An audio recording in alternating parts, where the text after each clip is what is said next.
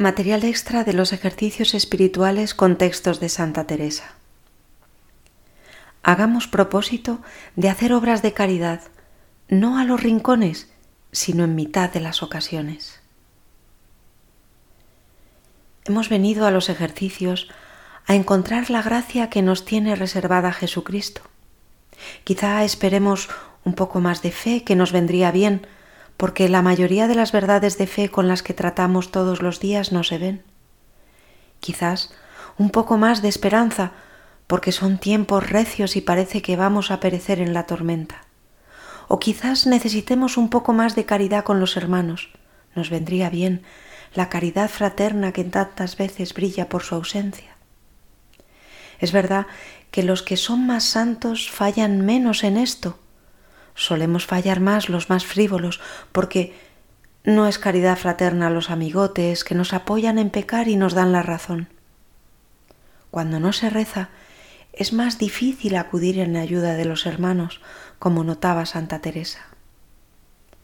Yo lo miro con advertencia en algunas personas, que muchas no las hay por nuestros pecados, que mientras más adelante estén en la oración, más acuden a las necesidades de los prójimos, en especial a las de las almas que por sacar una de pecado mortal parece que daría muchas vidas.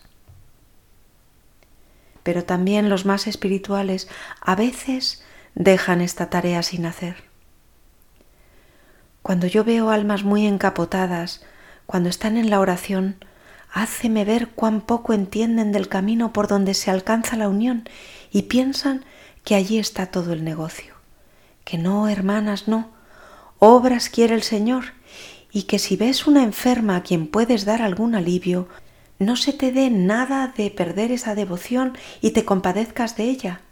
Y si tiene algún dolor, te duela a ti, no tanto por ella como porque sabes que tu Señor quiere aquello, y que si vieres loar mucho a una persona, te alegres más mucho que si te lo hacen a ti con palabras de San Juan de la Cruz. Donde no hay amor, pon amor y sacarás amor. Debe ser una fraternidad entre hermanos que se vea desde fuera. Aquí, hijas mías, se ha de ver el amor, que no a los rincones, sino en mitad de las ocasiones, y creedme que, aunque haya más faltas y aún algunas pequeñas quiebras, que sin comparación es mayor ganancia nuestra es la virtud principal y de la que se nos va a examinar. En San Mateo, cuando el Hijo del Hombre venga en su gloria acompañado de todos sus ángeles, entonces se sentará en su trono de gloria y pondrá a los buenos a la derecha, los malos a la izquierda, y todos serán juzgados sobre el amor. San Juan de la Cruz dirá también, a la tarde te examinarán del amor. Qué grande es la influencia profunda, discreta, de los cristianos empeñados en ser perfectos.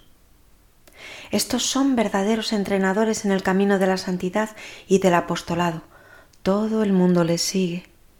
Son almas poderosas y radiantes a las cuales nunca se acerca uno sin sentir que se hace mejor. Por el contrario, qué responsabilidad contra la caridad la de aquel que es destructor de la paz propagador del mal espíritu. Donde está la caridad está Dios. Debemos estar todos unidos en Cristo. En Él alegrarnos y estremecernos de alegría llamando al Dios vivo y con un corazón sincero, amémonos mucho los unos a los otros. Miembros de un único y mismo cuerpo, temamos el separarnos. Nada de palabras amargas, nada de disputas malignas y en medio de nosotros permanezca siempre Jesús nuestro Señor. Oh, qué bueno, qué dulce habitar los hermanos todos juntos. Que la caridad que desea San Pablo a los tesalonicenses pueda, en fin, con la gracia de Dios, crecer cada día y abundar cada vez más en todos los corazones. En cuanto a vosotros, que el Señor os haga progresar y sobreabundar en el amor de unos con otros y en el amor para con todos, como es nuestro amor para con vosotros. Juan 23, para que le quieran a Él, nos tiene que querer a nosotros. Obras, caridad, amor, despertarse a eso, aconsejaba la santa. Solo quiero que estéis advertidas que para aprovechar mucho en este camino y subir a las moradas que deseamos, no está la cosa en pensar mucho, sino en amar mucho. Y así, lo que más os despertare amar, eso haced. Durante un tiempo la santa vivía dispersa, en un estado de tibieza sin remedio, en medio de distracciones por meterse en las ocasiones.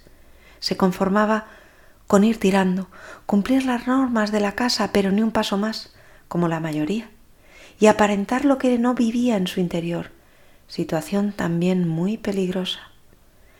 Me contentaba con andar como muchos, rezar lo que estaba obligado y quedarse en las buenas apariencias, una pena.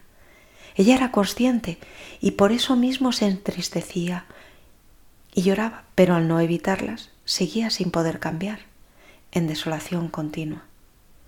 Seguía dividida entre Dios y el mundo. Hace también referencia a las amistades que trataba, pero no se enmendaba. Me acordaba los regalos que el Señor me hacía en la oración y veía cuán mal se lo pagaba. No lo podía sufrir y enojábame en extremo de las muchas lágrimas que por la culpa lloraba cuando veía mi poca enmienda que ni bastaban determinaciones ni fatiga en que me veía para no tornar a caer en poniéndome en la ocasión. Estaba todo el daño en no quitar de raíz las ocasiones y en los confesores, que me ayudaban poco, que a decirme en el peligro que andaba y que tenía obligación a no traer aquellos tratos. San Ignacio, en la regla novena, dice, las causas principales por las que nos hallamos desolados la primera es por ser tibios, perezosos o negligentes en nuestros ejercicios espirituales y así, por nuestras faltas, se aleja la consolación espiritual de nosotros. Es para tomarlo muy en cuenta ahora en los ejercicios. Poco a poco este estado va cegando la conciencia del cristiano y de continuo se quiere excusar y tapar las propias faltas, incluso llegando a juzgarse falsamente y a considerar como leves faltas graves sin ver la gravedad de las imprudencias en la que culpablemente se mete. Cuando se toma en serio la vida espiritual, si no se pone un gran empeño en evitar a las personas que nos hacen recaer, en evitar las situaciones que nos ponen en esta disposición y que conocemos por experiencias anteriores, y si no evitamos los lugares relacionados con el pecado, no nos extrañe que no hagamos nada en orden a la santificación, a la conversión. Es más, que estemos incluso retrocediendo bastante. Mirad por amor de Dios si queréis ganar este temor de Dios, que va mucho a entender cuán grave cosa es ofensa de Dios y tratarlo en vuestros pensamientos muy ordinario. Es menester andar siempre con mucho, mucho cuidado y apartarnos de todas las ocasiones y compañías que no nos ayuden a llegarnos más a Dios. Huir de donde hubiere pláticas que no sean de Dios. No nos engañemos. Esta es una razón por la cual muchos no progresan nada en la vida espiritual y esto no lo quería Dios ni para esta monja que vivía sin evitar ocasiones, ni lo puede querer para nosotros, sabiendo que espera lo contrario. Porque, además de huir de las ocasiones de pecado, debemos hacer todo lo posible para alejar el peligro. Ave María y adelante.